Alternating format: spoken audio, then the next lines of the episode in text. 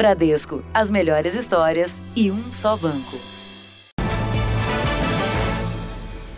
Boa noite. Olá, boa noite. A edição de hoje começa com um flagrante de irresponsabilidade no sul do país. Duas crianças foram amarradas em cadeiras de praia pelas mães que foram passear. A polícia foi chamada e prendeu as mulheres. As duas crianças, uma menina de 7 e um menino de 8 anos, ficaram amarradas em cadeiras de praia sob o sol forte por mais de uma hora. Quem estava na beira da praia de Cidreira, a 100 quilômetros de Porto Alegre, ficou revoltado com a cena. Elas estavam cobertas com toalhas e no momento que o brigadiano tirou a toalha, a gente viu que elas estavam amarradas por cordas. A menina estava chorando um pouco, né? É, meio assustada. Sem encontrar nenhum responsável por perto, os banhistas chamaram a polícia. O menino estava amarrado com uma corda na região da cintura, amarrado à cadeira de praia, e uma menina amarrada pela, na região do pulso, na cadeira de praia. A corda que amarrava essas crianças era uma corda de, parecida com a de varal de, de, de residência, varal de roupa. Então, não é uma corda que se acha em qualquer local. Né? Os policiais aguardaram no local até que algum responsável aparecesse. Primeiro chegou a mãe do menino. Ela confessou que havia amarrado o filho para que pudesse tomar um banho de mar. Em seguida, chegou a mãe da menina. Ela disse que tinha ido fazer compras no centro da cidade. Amarrar uma criança para você se divertir e tu amarra ela no sol lá e deixa ela, né, a uh, nem com água, nem com nada. Então é, é absurdo isso. As duas mulheres foram presas em flagrante por maus tratos e as crianças entregues ao conselho tutelar. Veja agora outros destaques do dia. Chuva no Rio chega à metade do esperado para o mês de janeiro. No litoral paulista, bairros inteiros foram cobertos pela água. Salvador tem aglomeração no primeiro dia do ano com praias liberadas. Prefeito do interior de Goiás manda depositar quase 600 mil reais do caixa da cidade na própria conta. Festas durante a quarentena têm prisão e multa na Europa. E a Itália já tem vacina, mas falta seringa para imunizar a população.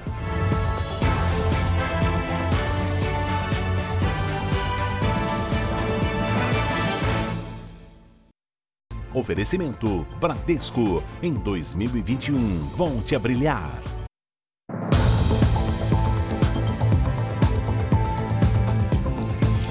Fogos de artifício são comuns nesta época do ano, mesmo proibidos em várias cidades e estados do país. Pois é, mas apesar da beleza, eles têm um lado pouco festivo. O espetáculo de luzes e som pode ser sofrido para animais e crianças autistas sensíveis ao barulho.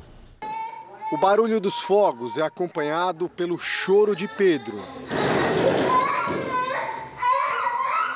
O garoto de 4 anos do interior do Pará está no espectro autista e sofre crises em situações em que os fogos são disparados. Os fogos deixam os autistas todos muito é, perturbados por causa da sensibilidade que eles têm. Então, todos os autistas, ou a maioria deles, têm sensibilidade auditiva. E por conta disso, eles ficam muito irritados e, e dá crise, aquela crise terrível que vocês viram no vídeo. As explosões também perturbam e até matam os animais. Em Roma, na Itália, as vítimas dos rojões disparados no Réveillon foram os pássaros. Moradores registraram o um momento de desespero dos bichos durante a celebração. Minutos depois, um motorista flagrou centenas de aves mortas nas ruas da cidade.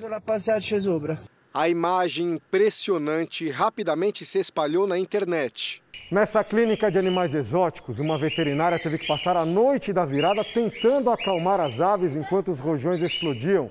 Os especialistas explicam que o barulho dos fogos de artifício é tão assustador para os bichos que eles começam a se debater e aí podem quebrar uma pata ou uma asa. E o pior, muitas vezes o estresse agudo faz com que o coração do animal pare de funcionar. E outra parte ainda vai morrer um tempo depois, né, por problemas de baixa imunidade, problemas renais devido ao ocorrido. A Câmara dos Deputados discute um projeto de lei para tornar o disparo de fogos com ruídos um crime ambiental. A prática já é proibida em alguns estados e cidades, como a de São Paulo, onde os infratores podem receber multa de dois mil reais. Mexer no bolso ninguém gosta, mas é uma, é uma, é uma medida que essa lei se torna um pouco mais eficaz para a pessoa que realmente, às vezes por desconhecimento, acaba soltando os fogos. Sem muita esperança de repressão ao disparo de fogos de artifício, o pai de Pedro faz um apelo. O melhor que a gente pode fazer é conscientizar as autoridades, as pessoas que, que são responsáveis por esse tipo de festejo, comemoração, para que evitem esse tipo de coisa. Fogos não, não, não contribuem nada, não contribuem nada. No Rio de Janeiro, um temporal provocou alagamentos e deixou a cidade em estágio de atenção. E a previsão é de mais chuva até quarta-feira. Por causa do risco de deslizamentos, sirenes foram acionadas para alertar os moradores de nove comunidades sobre o perigo. No meio da enxurrada, o susto na Rocinha.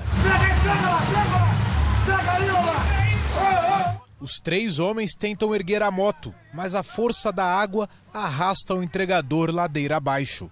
Ele foi socorrido. Essa correnteza foi registrada em vários pontos da comunidade. Em uma hora, choveu metade do esperado para todo o mês de janeiro. O carro tá aí, se ela tomar O temporal deixou a cidade em estágio de atenção, o terceiro em uma escala de cinco. O sistema de ônibus, BRT e os trens tiveram o serviço comprometido. A água subiu rápido. Aqui, Feira Livre terminou mais cedo e em muitos pontos os moradores ficaram isolados. Da janela, os vizinhos dessa obra gravaram o canteiro alagado. Minutos depois, o muro que separava a construção de dois imóveis desabou. Quando o muro da obra cedeu e toda a água que estava acumulada veio parar aqui neste terreno como um rio de correnteza e invadiu toda essa casa aqui. A água rapidamente invadiu todos os cômodos. Olha a situação em que ficou a sala dos moradores. Eu perdi meus animais, eu perdi minha casa inteira inteira. Eu não tenho nada mais. Tá assim, ó. Acabou tudo. O imóvel foi interditado pela Defesa Civil. Na casa vizinha, mais destruição. No meio da enxurrada, Christian conseguiu salvar a família. Tive que tirar meus avós pela janela, foi um desespero. Eu botei ela na janela e fiquei com ela no colo. Eu comecei a pensar que ia morrer, porque não parava de encher, não parava de encher, tudo boiando. E agora? Acabou tudo, né?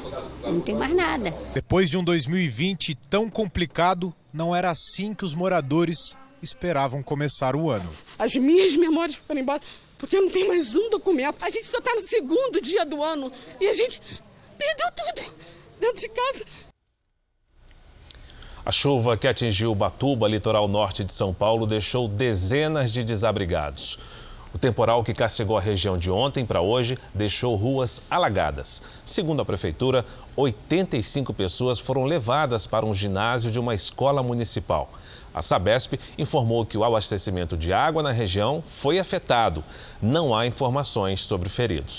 Duas pessoas morreram arrastadas por uma cabeça d'água numa cachoeira em Minas Gerais. Foi em Capitólio, no sul de Minas. Seis pessoas foram resgatadas pelo helicóptero dos bombeiros. Duas estão desaparecidas. A cabeça d'água se forma quando há um aumento repentino do volume de água no rio, geralmente provocado pela chuva. Agora à tarde, uma chuva de granizo mudou a paisagem de Bom Retiro, na Serra Catarinense. O temporal durou cerca de uma hora e cobriu o chão de branco. Numa estrada da região, motoristas tiveram que parar o carro para evitar acidentes. Em pleno verão, a temperatura foi de 5 graus em Bom Jardim da Serra. Quatro pessoas ficaram levemente feridas no pouso mal sucedido de um avião UTI em Minas Gerais. O jatinho que tinha saído de São Paulo para buscar um paciente com Covid-19 em Diamantina não conseguiu frear e caiu num barranco. A frente do avião ficou destruída. As turbinas do jato continuaram ligadas por duas horas após o acidente. Agora acabou de cair um avião aqui em Diamantina. O avião de transporte aeromédico que vinha de São Paulo e desceu em Diamantina para buscar um paciente com Covid-19 saiu da pista no momento da aterrissagem e caiu em um talude. Dentro da aeronave estavam o piloto, o copiloto, um enfermeiro e uma médica. Foram os próprios passageiros que conseguiram abrir a aeronave e sair. As vítimas todas conscientes e orientadas, com pequenos é, ferimentos, A princípio, nada grave. As vítimas foram socorridas pelos bombeiros e pelo SAMU. Em seguida, foram levadas para a Santa Casa de Diamantina e depois transferidas para Goiânia. Já o paciente que aguardava o transporte embarcou em outra aeronave. A área do acidente está isolada. A Infraero e a Aeronáutica foram acionadas. Segundo a Brasil Vida Táxi Aéreo, responsável pelo Learjet modelo 31A, o jato possui todas as certificações e autorizações necessárias para voo e está com a manutenção em dia. As causas do acidente ainda serão apuradas. As praias de Salvador já estão liberadas. O acesso estava proibido desde o dia 31 para evitar aglomeração na virada do ano.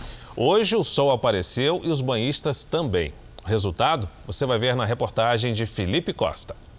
O dia amanheceu meio nublado em Salvador, mas conforme as nuvens davam lugar ao sol, os banhistas lotavam as praias da cidade. Primeiro final de semana, sábado, eu acho que revigora, reenergiza, se preparar para o ano de 2021. No Porto da Barra, uma das praias preferidas do soteropolitano, o acesso continua controlado.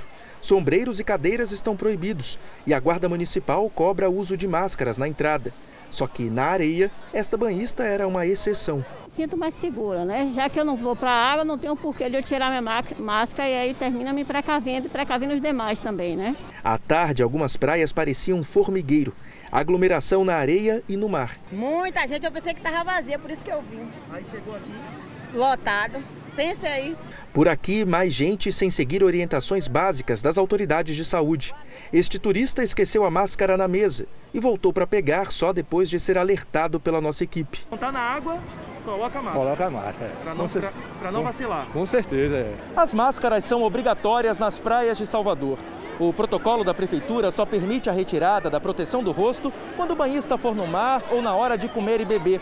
Mas a fiscalização não consegue dar conta de tanta gente ignorando a determinação. Está de máscara, mas amigas não, né? Já deu um puxão de orelha ali nelas? Já.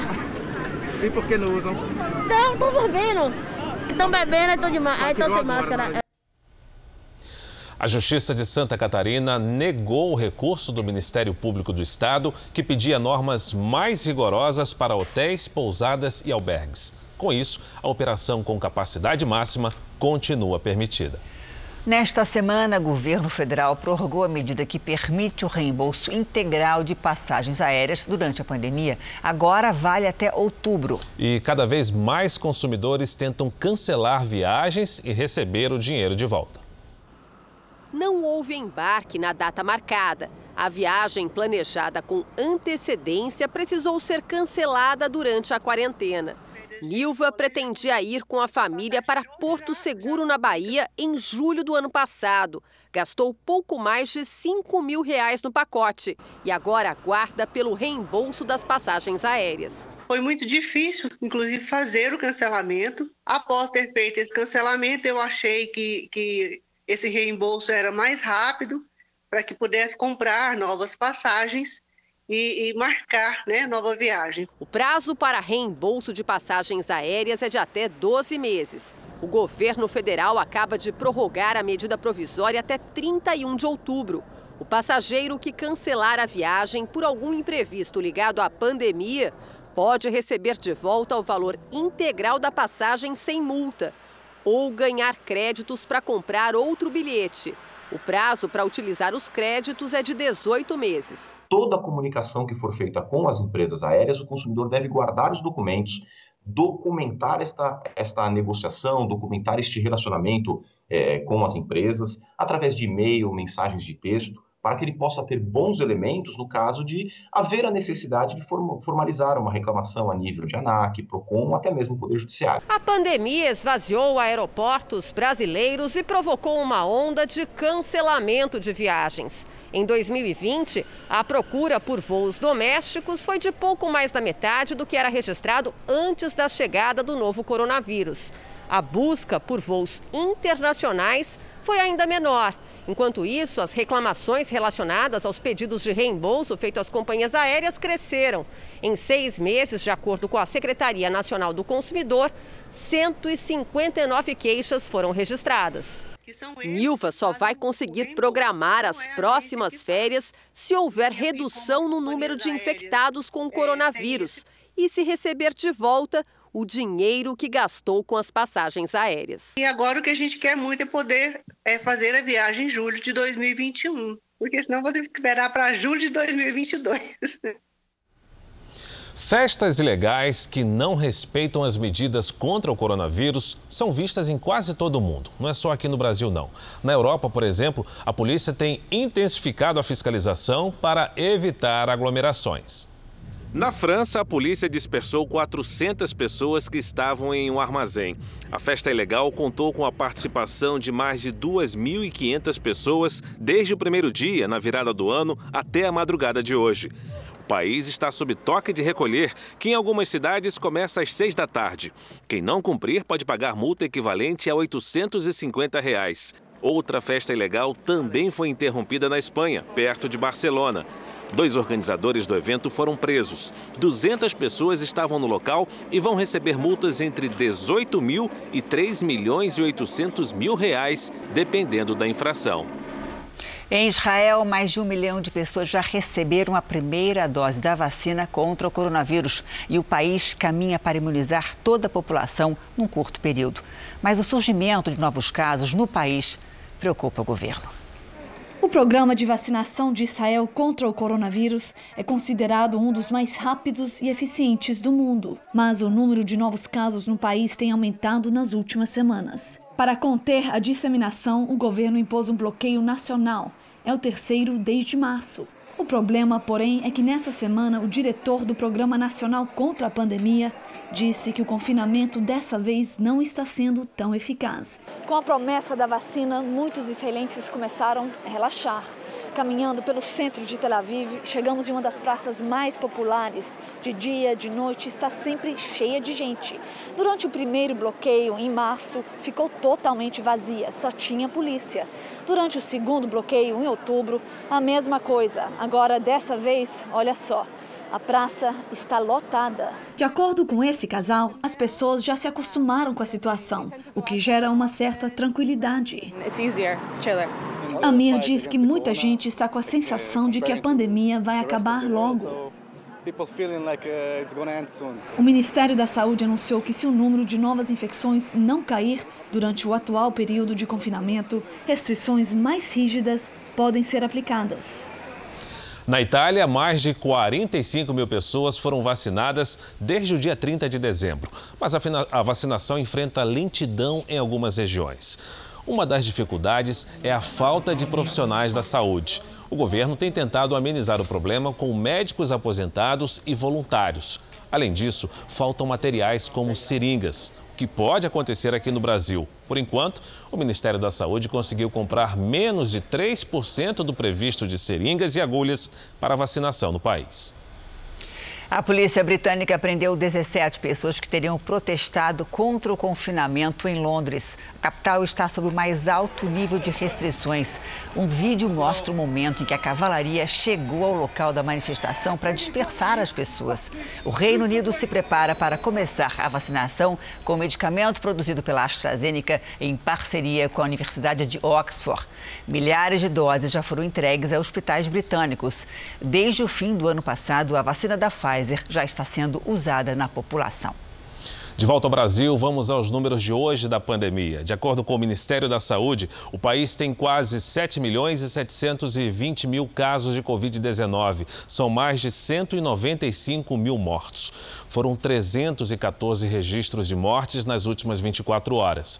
Também entre ontem e hoje, mais de 13 mil pessoas se recuperaram. No total, já são mais de 6 milhões 760 mil pacientes curados e mais de 750 51 mil seguem em acompanhamento. A Anvisa fez um alerta a laboratórios sobre o risco de exames não detectarem a variante do coronavírus. Os primeiros casos no Brasil da nova cepa foram identificados nesta quinta-feira em São Paulo. Segundo nota técnica da Agência Nacional de Vigilância Sanitária Anvisa, alguns exames usados no diagnóstico do coronavírus podem não identificar a nova variação, localizada recentemente no Reino Unido e que se alastrou para mais de 30 países, incluindo o Brasil, porque a variante apresenta mutação que afeta o gene S, utilizado como alvo em diferentes ensaios diagnósticos, o que pode levar à incapacidade de detecção do vírus.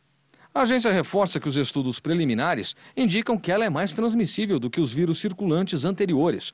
No entanto, até o momento, não há informações suficientes para determinar se está associada a qualquer alteração na gravidade da doença clínica, resposta de anticorpos ou eficácia da vacina. A Anvisa também afirma que os exames disponíveis no Brasil são capazes de reconhecer diferentes variantes do coronavírus, incluindo a recentemente identificada. A recomendação da agência é para que os laboratórios sigam à risca as instruções de aplicação dos testes para garantir a eficácia do diagnóstico. As mutações apresentadas pelo novo coronavírus podem acarretar uma maior dificuldade de detecção nos exames podendo resultar em exames falso negativos. O que, que significa? Uma pessoa com a Covid-19 pode apresentar um exame negativo, apesar de ter toda a clínica característica da doença.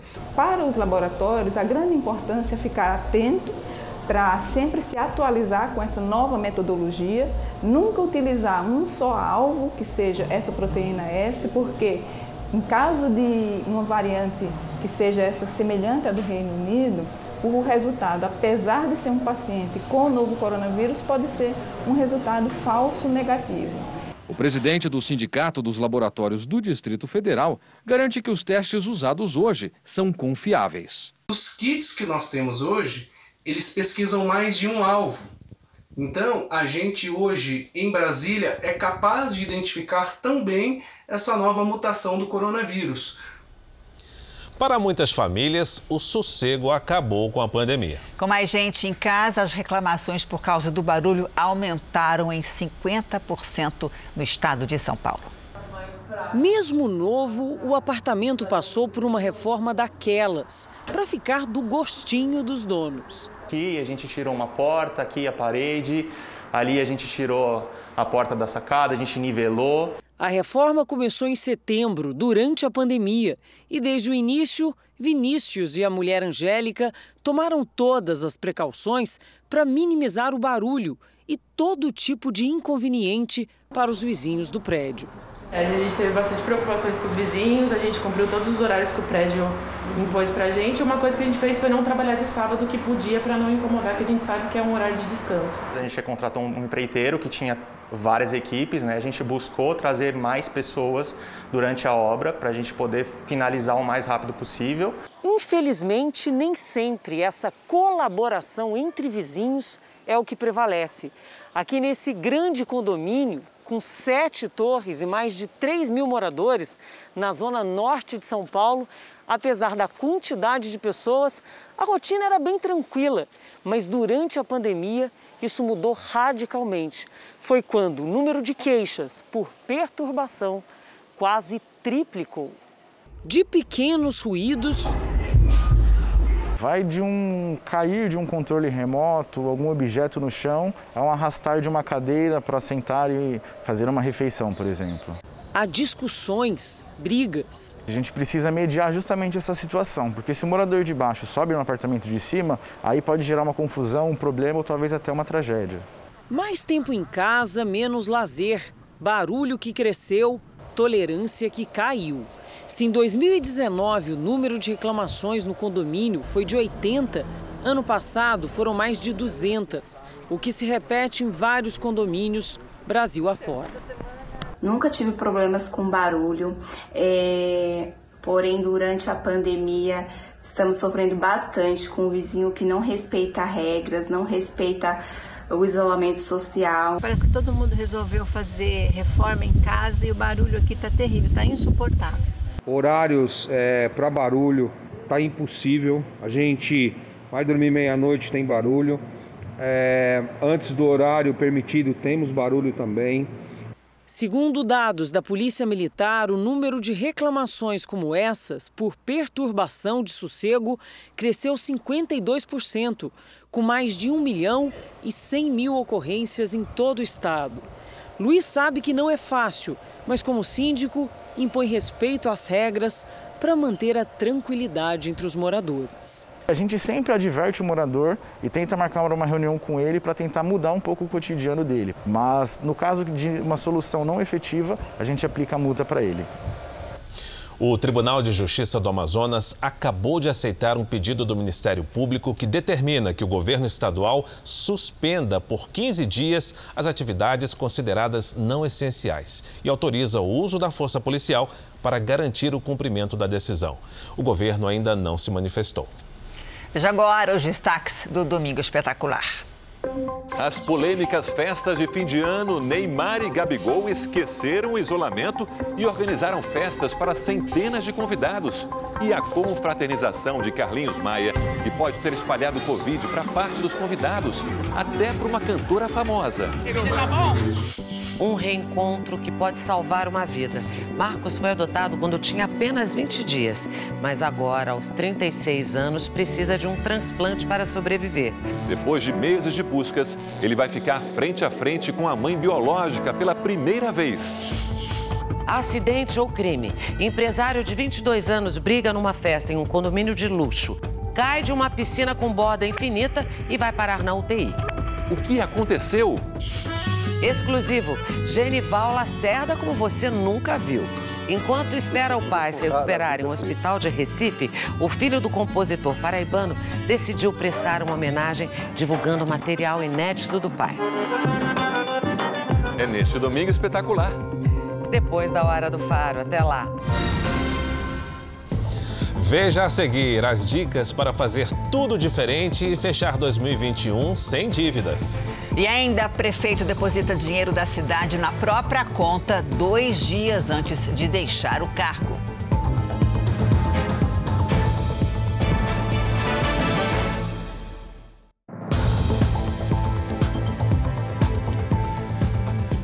Colocar as contas em dia é o desejo de muitos brasileiros para este ano. Acho que a maioria, né? Um desafio e tanto em plena pandemia que segue desafiando a economia. É, até novembro do ano passado, 25% das famílias brasileiras estavam inadimplentes. Aponte a câmera do seu celular para o nosso QR Code e veja o passo a passo para quitar as dívidas em 2021. Conta de luz, 89,69, cartão de crédito e alarme. Tudo em atraso. São as contas de um ano difícil. Aí as dívidas vai chegando, e ligando no celular, e aí vai, aí vai mexendo com o psicológico da gente. Cuidadora de idosos, Creunice perdeu o emprego logo no início da pandemia e acumulou dívidas. Não tenho ideia do valor total. Ela não está só. Segundo o último levantamento da Confederação Nacional do Comércio, 25% das famílias brasileiras estão inadimplentes. Algumas dicas podem ajudar a sair do vermelho. Reduzir o custo mensal da família, cortando os gastos não essenciais. Separar as dívidas que estão vencidas das que ainda não venceram. E só fazer uma renegociação se realmente tiver condições de arcar com as novas prestações. O que a gente tem que olhar muitas vezes compensa eu ainda não fazer o acordo naquele momento, ficar com o dinheiro que eu iria fazer acordo, juntar mais e ir liquidar de uma vez só, ao invés de fazer novas parcelas. As prioridades devem ser os gastos com a saúde, a alimentação e a educação, que pode fazer a pessoa arrumar uma nova fonte de renda. É nisso que Creonice aposta. Uma amiga pagou um curso de depilação e agora ela montou uma sala em casa para exercer a nova profissão. Sonho de 2021 é que minha empresa cresça mais e mais. Érica também passou por uma reviravolta profissional para não se perder nas dívidas. A Érica é educadora física. Ela ajudava o pessoal a emagrecer na academia em que trabalhava antes da pandemia. Agora, ela faz o povo engordar. Vende bolo para fora. Isso foi uma mudança de lado, hein? quase uma traição, né? Quase isso, a gente vai conciliando as duas coisas, né? Vamos junto. Vamos comer, mas vamos treinar também. Foi um choque quando perdeu o emprego, mas aos poucos, fazendo bolos e dando aulas particulares, conseguiu retornar ao patamar salarial do início do ano e equilibrar as contas. Tudo que é novo assusta, né? Mas a gente tem que enfrentar. 2021 Vai ser um ano muito doce. Tomara. Tomara. No sul do Maranhão, as péssimas condições das estradas atrapalham o escoamento das safras de uma das maiores regiões de soja e milho do país. Ao mesmo tempo, essa dificuldade de acesso ajuda a preservar riquezas de uma grande reserva natural. Veja agora na nossa reportagem especial sobre o novo Eldorado brasileiro.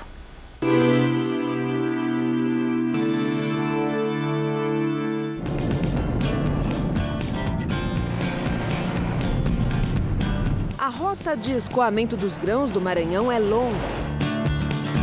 Mas a distância é o menor dos problemas. Fazer a mercadoria chegar no destino final é uma saga vivida por caminhoneiros e produtores.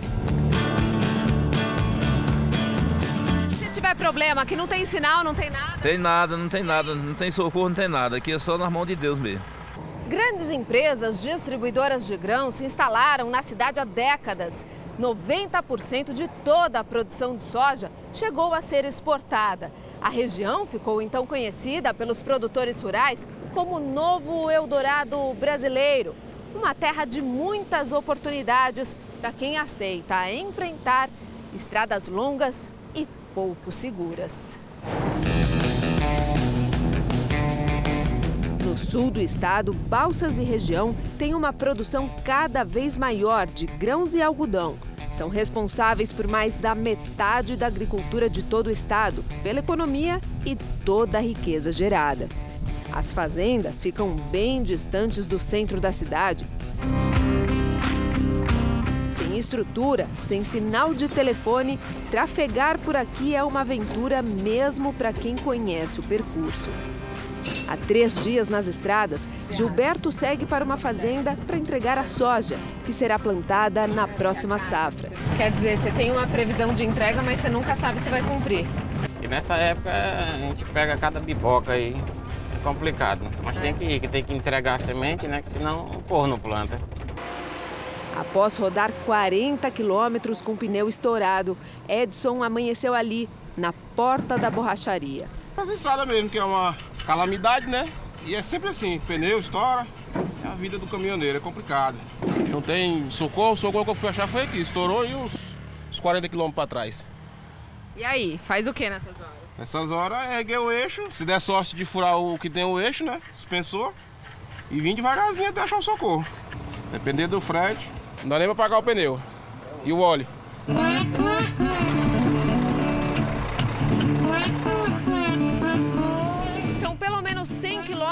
De distância entre a cidade de Balsas e grandes fazendas produtoras de grãos. O acesso a elas é o principal problema aqui da região.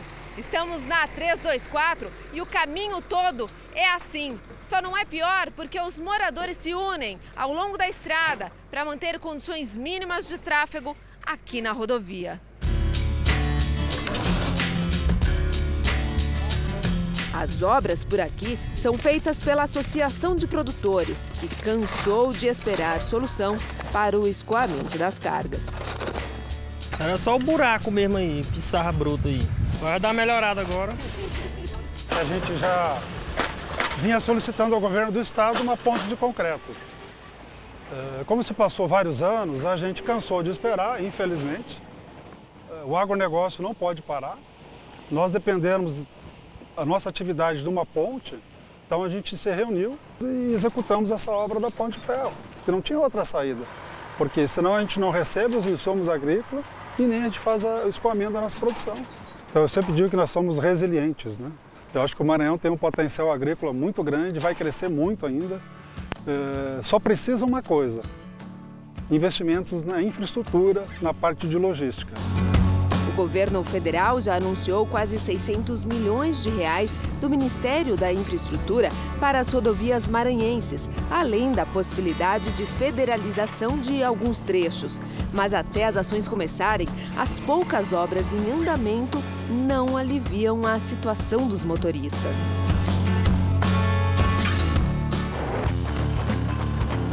Longe da rodovia, ninguém imagina onde essa estrada de terra pode levar.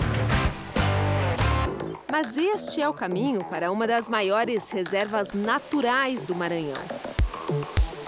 Estamos em Riachão, cidade ao sul do estado, onde passa o rio Cocal, famoso por aqui. Esta reserva particular tem seis cachoeiras com grandes quedas d'água e 3 mil metros quadrados aberto para os visitantes que procuram por sossego. Você pode pegar a pancada da água nas costas. É bom, é bom. Primeira vez que eu tô vindo é só luxo. As trilhas indicam o caminho com paisagens que impressionam. Um tesouro escondido. Um lugar exuberante que nós ficamos é, até sem palavras. Nossa, monstruoso, um paredão imenso. Por ser uma área de preservação, o número de pessoas que têm acesso a cada atração é limitado. E aqui no coração do Parque Nacional da Chapada das Mesas, a gente encontra a maior cachoeira Santa Bárbara, com 76 metros de altura. Além de aproveitar a paisagem exuberante, quem visita ainda curte as águas cristalinas. Francisca conseguiu reunir a família inteira. Diz que a viagem é longa, mas vale a pena. Eu vim com a minha família. Quantas pessoas? É, 19 pessoas. Vem meu esposo, minhas duas filhas, quatro irmãos com a família completa. Vou voltar renovada. Sim. Bem, graças a Deus. Seguindo o caminho, novas paradas, alguns refúgios para quem procura silêncio e também adrenalina na tirolesa. Uh! A próxima parada é de dar frio na barriga. Chegou a hora de conhecer a Cachoeira Santa Bárbara de outro ponto de vista, de outro lado. É hora de descer. Vamos lá? É como descer um prédio de 25 andares. Jeito de controlar e respirar fundo, prestar atenção na paisagem e ouvir o som da cachoeira.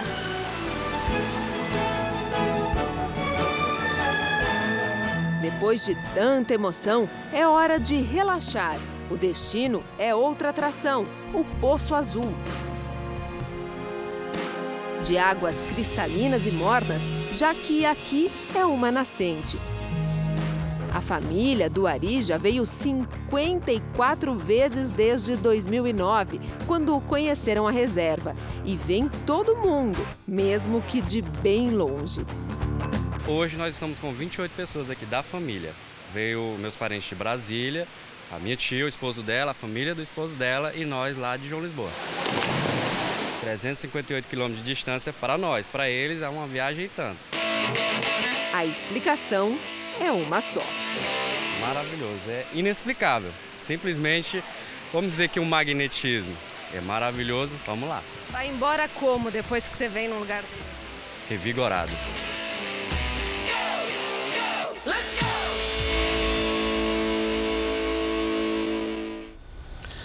O ano que passou não foi fácil para o consumidor que teve que enfrentar a alta no preço dos alimentos. E ao que tudo indica, deve ser assim também neste começo do ano. Além dos motivos que já vêm do ano passado, as condições do clima atrapalham a produção de legumes, de verduras e das frutas. Uma coisa ninguém pode negar. 2020 foi um ano que pesou no bolso do consumidor. Fui no mercado e eu assustei, porque o arroz que eu pagava 10, paguei 28. Foi difícil até manter o tradicional arroz com feijão com tanta alta nos preços. E o que dizer da carne? Só entre novembro e dezembro, o aumento foi de 6% de acordo com o IBGE. A batata inglesa subiu ainda mais, quase 30% o preço continua o mesmo, né? E está cada dia aumentando, né? 2020 foi embora, mas deixou para trás um cenário não muito animador para o consumidor. É que, segundo os economistas, a alta nos preços dos alimentos vai continuar. Pelo menos por enquanto. Os produtos da feira livre, como frutas, verduras e legumes, devem ser afetados pelo clima é que em algumas regiões a estiagem diminuiu o nível dos reservatórios, prejudicando a irrigação. Em outras, as fortes chuvas de verão e sol forte desse início de ano também danificam a plantação. A oferta desses produtos tende a diminuir e os preços vão subir, segundo os economistas. Nós temos dois extremos: o extremo daqueles que chovem demais daqueles que precisam de pouca chuva. A folhagem será um produto que talvez deva aumentar de preço. Entre tantas altas, pelo menos uma boa notícia.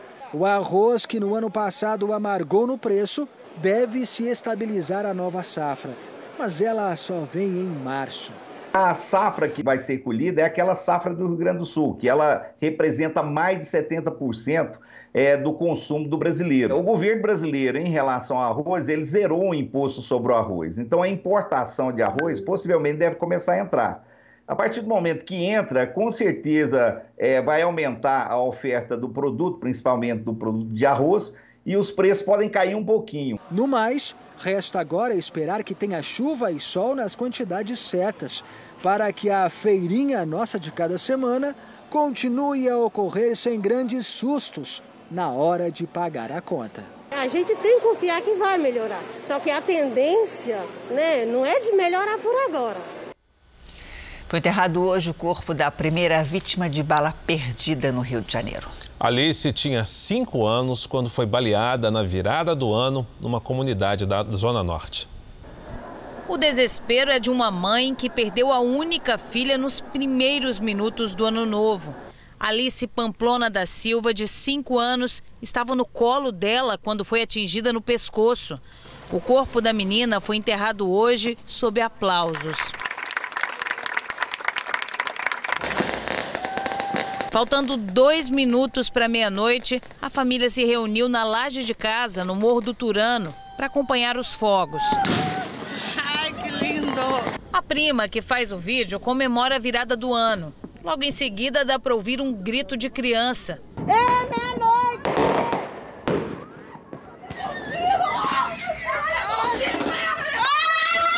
Eu estava tudo dentro da minha casa. Eu tirei e falei, vamos ver os fogos, vamos, vamos se alegrar. Entendeu? Foi um momento que foi muito rápido. Alice chegou a ser socorrida, mas morreu uma hora depois.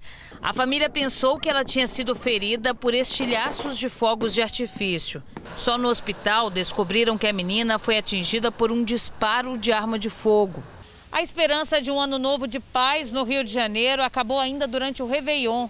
A família de Alice já não se reunia havia meses, desde a morte do avô dela. A festa na virada foi um reencontro muito esperado. A menina é a primeira vítima de bala perdida no estado em 2021. No ano passado, 12 crianças morreram baleadas na cidade do Rio. Segundo a polícia, não havia operação ou confronto na comunidade naquele momento. A suspeita é que o tiro tenha partido de um baile funk próximo dali. Um amor de criança, um amor. Um amor mesmo. Uma criança maravilhosa, falava com todo mundo. Está sendo muito difícil. Também na virada do ano, no Rio de Janeiro, uma câmera de segurança flagrou o momento em que uma bala perdida atinge uma mulher. A câmera gravou o instante em que ela sente o impacto da bala enquanto dançava no Ano Novo. Os amigos demoram tempo para perceber o que aconteceu. O tiro atingiu o rosto e arrancou três dentes. Ela foi internada e não corre o risco de morrer. Um caminhão de lixo tombou sobre uma caminhonete em Porto Alegre, no Rio Grande do Sul. Seis pessoas ficaram feridas. O motorista perdeu o controle da direção e, segundo testemunhas, o caminhão estava em alta velocidade. Três veículos foram atingidos. Os feridos foram levados para o hospital e estão fora de perigo. Em 2020, a maioria das pessoas passou mais tempo dentro de casa. Mais refeições foram entregues em domicílio, mais lixo foi gerado. É verdade, mas de São Paulo vem uma boa notícia. Mais gente separou o lixo para reciclagem. De março a novembro do ano passado, o volume foi 22% maior. As centrais receberam quase 12 mil toneladas a mais do que o ano passado. Deu mais trabalho para processar, mas a natureza agradece muito.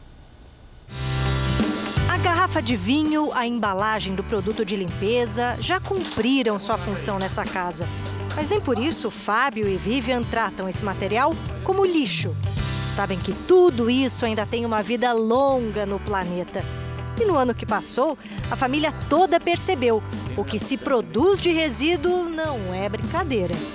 Eu almoçava mais é, no restaurante, não precisava é, pedir tanta comida. Meu filho comia na escola também, almoçava na escola e jantava na escola, não gerava tanto, tanto resíduo aqui em casa.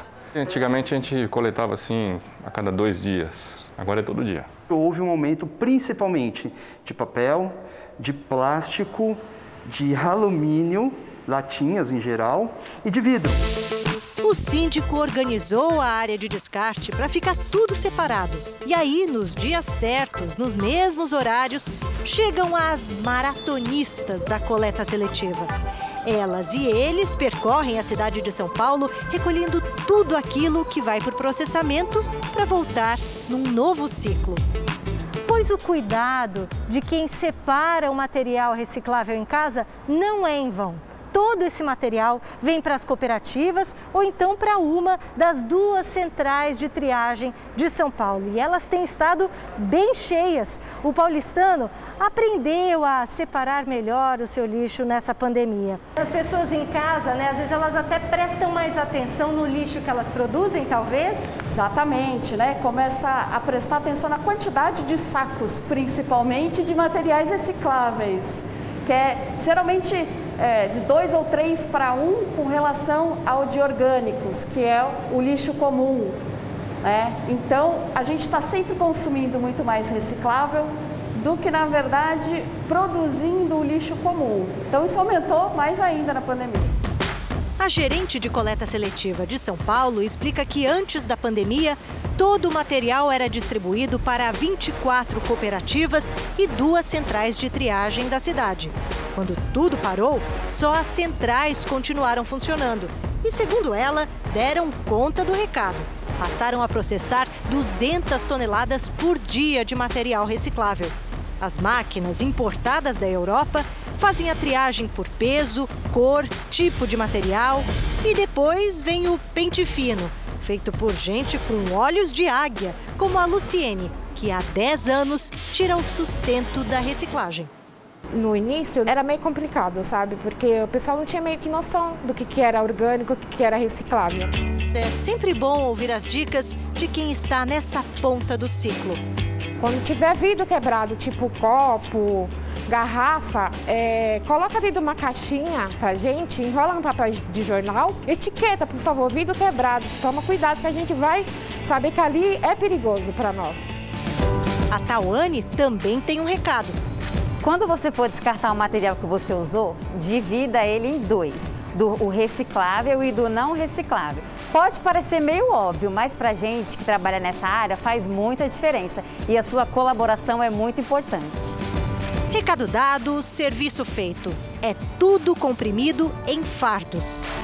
Esses fardos aqui bem separadinhos, aqui tem embalagem longa vida, latinha, papel, garrafas PET, plástico, papelão. Tudo isso aqui é vendido para a indústria da transformação, com duas vantagens.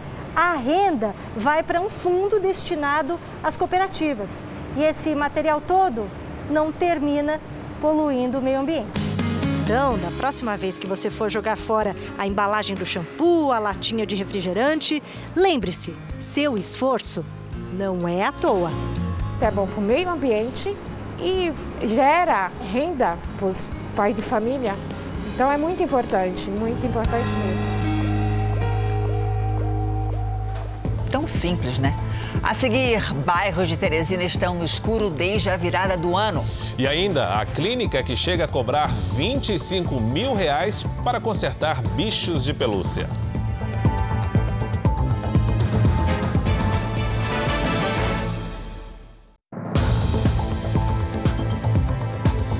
Ministério Público de Goiás pediu o bloqueio de mais de meio milhão de reais do ex-prefeito de Lusiânia, Cristóvão Vaz Tormento. Dois dias antes de deixar o cargo, ele concedeu a si mesmo e a secretários do governo municipal um aumento de salário retroativo.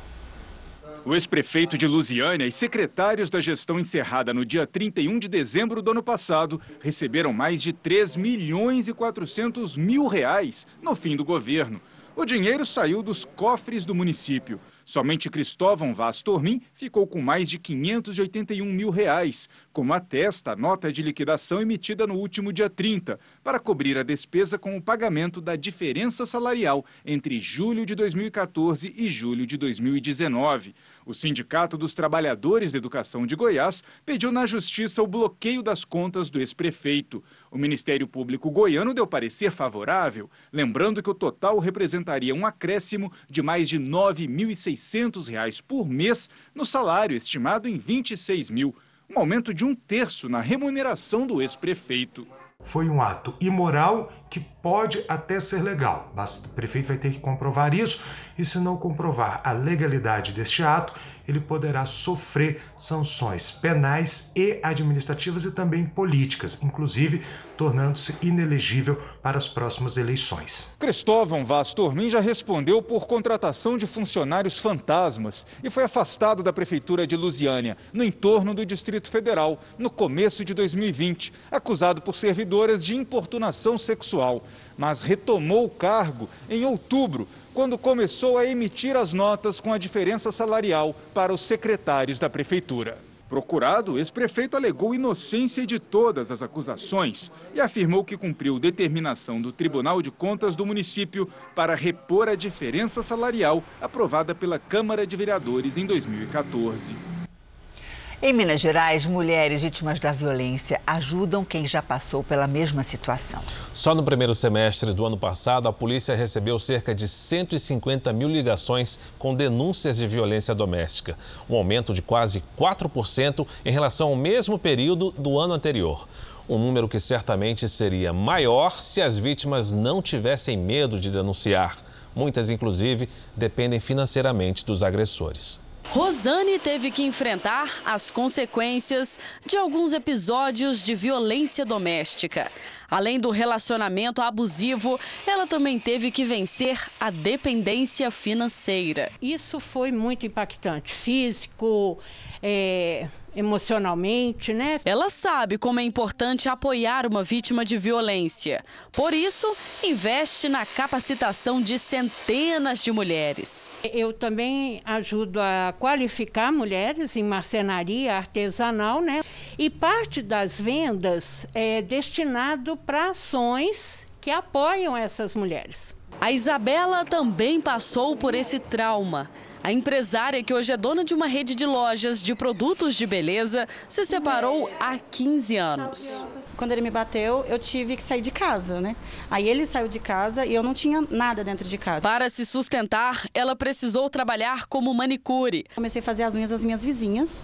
Com pouco tempo, tipo, no máximo três semanas depois, eu já tinha um espaço para atender minhas clientes e eu precisei de mais profissionais. Aí foram chegando, parece que é um imã, vai chegando perto de mim pessoas que passavam pela mesma coisa. A Fernanda diz que a ajuda da Bel abriu um novo caminho. O que ela faz faz diferença. Mulheres juntas e unidas, que aos poucos superam as dores que viveram. O meu sonho é que cada vez menos mulheres concordem em sofrer qualquer tipo de violência doméstica. Um temporal provocou alagamentos e destruição em Juiz de Fora, Minas Gerais. Um córrego transbordou e alagou várias ruas.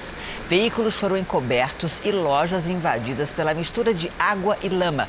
Em outra região, um deslizamento de terra assustou os moradores. A enxurrada arrastou veículos pelas ruas e na zona rural se formou um fenômeno conhecido como cabeça d'água. Depois da virada do ano no escuro, bairros em Teresina, no Piauí, ainda estão sem energia elétrica. Um temporal derrubou árvores, postes e danificou a fiação elétrica. Depois de duas noites às escuras, Cristina decidiu transferir o pai idoso de casa, onde tem estrutura de cuidado domiciliar, para a casa de um parente. Ele precisa fazer inalação a cada duas horas e só dorme com o respirador elétrico. Sem energia não tem como ele nem respirar direito. Na noite de Réveillon, uma forte tempestade provocou a queda de árvores, derrubou placas de propaganda e postes. A rede elétrica de bairros em todas as zonas da capital ficou danificada. A empresa que distribui energia em Teresina informou que a previsão de retorno total dos serviços é para o meio-dia de domingo. Foram muitos os contatos com a empresa responsável pelo abastecimento de energia em Teresina. que dois dias depois ainda não solucionou o problema. Como protesto, interditaram a avenida próximo ao aeroporto de Teresina, com galhos das árvores que caíram durante a tempestade. Cada vez que a gente liga, eles inventam desculpa, dizem que já está na emergência para criança e idoso automaticamente, só que eles só enrolam. A empresa Equatorial Piauí afirma que, em função da gravidade dos danos, pediu o apoio da Prefeitura de Teresina e do Corpo de Bombeiros. A previsão de retorno da energia se mantém para amanhã ao meio-dia. Uma fazenda completa em plena cidade grande. Parece contraditório, né? Mas com a tecnologia, o campo ganhou o asfalto. E as chamadas fazendas verticais já disputam espaço com os prédios. O visual, é claro, em nada lembra as fazendas tradicionais. Por aqui, as plantações não se estendem pelo solo. O cultivo não forma desenhos e alamedas verdes. E também não se vê tratores. Na fazenda vertical, tudo se divide em andares. Um prédio ocupado pela natureza, com prateleiras no lugar de moradores. É uma forma mais sustentável de produzir alimentos durante todo o ano sem prejudicar a natureza, diz o engenheiro. Anders Biermann é um dos idealizadores desse projeto criado para ser o maior da Europa. São 14 andares num galpão adaptado, nos arredores de Copenhague, na Dinamarca. O engenheiro conta que a luz de LED roxa reproduz a iluminação solar também não emitimos gás carbônico e nem usamos agrotóxicos, garante. A ideia é plantar mil toneladas por ano de alface, ervas, couve, frutas vermelhas e raízes. Além da economia do espaço, da água e do menor desgaste da terra, uma outra vantagem é a redução das distâncias. Com as fazendas dentro da cidade, o trajeto fica mais curto. E aí, o produto chega mais rápido e mais fresquinho até o consumidor. Agora, se tem algo que as fazendas verticais jamais vão conseguir produzir ou reproduzir, é a sensação exclusiva da fazenda tradicional. O cheirinho da terra, a paz do campo, o contato com a natureza ao ar livre. Aí não há mesmo tecnologia capaz de competir. O premier japonês confirmou que vai avançar com os preparativos para as Olimpíadas de Tóquio. A informação, que normalmente seria apenas um passo burocrático, significa que o plano para os Jogos este ano continua de pé. As Olimpíadas foram adiadas para julho deste ano por causa da pandemia. Os organizadores descartam um novo adiamento. Tóquio enfrenta um aumento significativo de casos da Covid-19 e o governo pediu que seja declarado estado de emergência na região. Em Sydney, na Austrália, a Opera House vai reabrir depois de nove meses fechada. A partir de terça-feira, o público vai poder visitar um dos principais pontos turísticos da cidade, mas apenas com máscaras e com distanciamento social. Hoje, o governo determinou o uso obrigatório de máscara no transporte público e em locais fechados. Nos Estados Unidos, o governo anunciou novas orientações sobre alimentação que servem de base para profissionais da saúde e também para programas de nutrição. E pela primeira vez foram incluídas recomendações sobre o que bebês e crianças devem comer e o que precisam evitar. As recomendações foram feitas a partir de um relatório científico assinado por 20 renomados especialistas em nutrição. O grupo pede mudanças urgentes no padrão de alimentação dos americanos. A sugestão é evitar sanduíches e substituir carnes processadas, como salsichas e bacon, por alimentos à base de grãos, além, claro, de uma dieta rica em frutas e vegetais. O comitê espera que em cinco anos haja uma redução drástica no consumo de alimentos com excesso de sódio, gorduras saturadas e açúcares, principalmente entre as crianças. O motivo são os altos índices de obesidade infantil que afetam mais de 13 milhões de crianças e adolescentes aqui nos Estados Unidos. Uma pesquisa mostra que hoje bebês americanos consomem, em média, uma colher de chá de açúcar por dia e crianças até seis colheres. O ideal, segundo os especialistas, é que menores de dois anos não consumam açúcar de jeito nenhum Depois desse período, a substância deve fazer parte de apenas 10% da alimentação infantil. O conselho é estimular o consumo de alimentos naturalmente adocicados, como as frutas, e substituir o açúcar refinado pelo mascavo ou por adoçantes, xaropes e melaço. Os cientistas também alertam que cuidar da dieta das crianças com mais atenção vai fazer com que elas sigam um padrão alimentar mais saudável em todas as fases da vida, diminuindo assim o número de americanos com doenças crônicas provocadas pela má alimentação. O boto tucuxi, uma espécie nativa da região amazônica, acaba de entrar para a lista dos animais em risco de extinção. Segundo biólogos, se as ameaças sobre a espécie não forem interrompidas, o animal pode desaparecer em menos de 50 anos. Um animal curioso e destemido. Vive perto de regiões habitadas do rio. Adora fazer novos amigos come muito peixe. E quando adulto, o boto tucuxi chega a medir um metro e meio de comprimento. A pele cinzenta ajudou a dar o apelido de o golfinho de água doce, um animal gracioso que acaba de fazer parte de uma lista nada boa, a das espécies em perigo de extinção. A lista vermelha foi criada em 1964 com o objetivo de ser um alerta para proteger seres vivos ameaçados do planeta. Já são quase seis décadas denunciando os riscos à natureza. Neste tempo, foi comprovado que existem mais de 35 mil espécies em perigo, o que corresponde a um terço de tudo que já foi avaliado pela organização. A lista foi feita pela União Internacional para a Conservação da Natureza. Segundo os pesquisadores, o tucuxi era o único que ainda não fazia parte. Já agora, todas as espécies de boto estão na lista. Esses animais geralmente morrem ao ficarem presos nas redes ou são mortos para serem usados como isca de pesca. Isso é muito grave quando a gente fala de uma espécie animal que demora muitos anos para entrar em maturidade sexual, que tem uma reprodução lenta. Se as ameaças incidem sobre essas populações, não forem é, interrompidas, não pararem, não diminuírem, a probabilidade desse animal vir a entrar em extinção nos próximos 47 anos é muito alta. Um bicho de estimação se machuca e você leva para uma clínica veterinária. Uma situação comum não fosse por um detalhe, viu, Janine? O animal machucado é de pelúcia.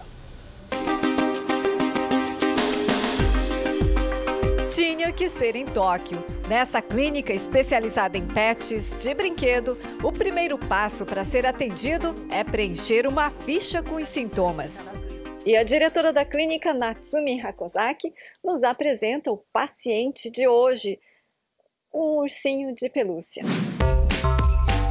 Feito o exame, ela dá o diagnóstico. Vamos precisar fazer implantes de pelos no focinho, braços e outras partes do corpo.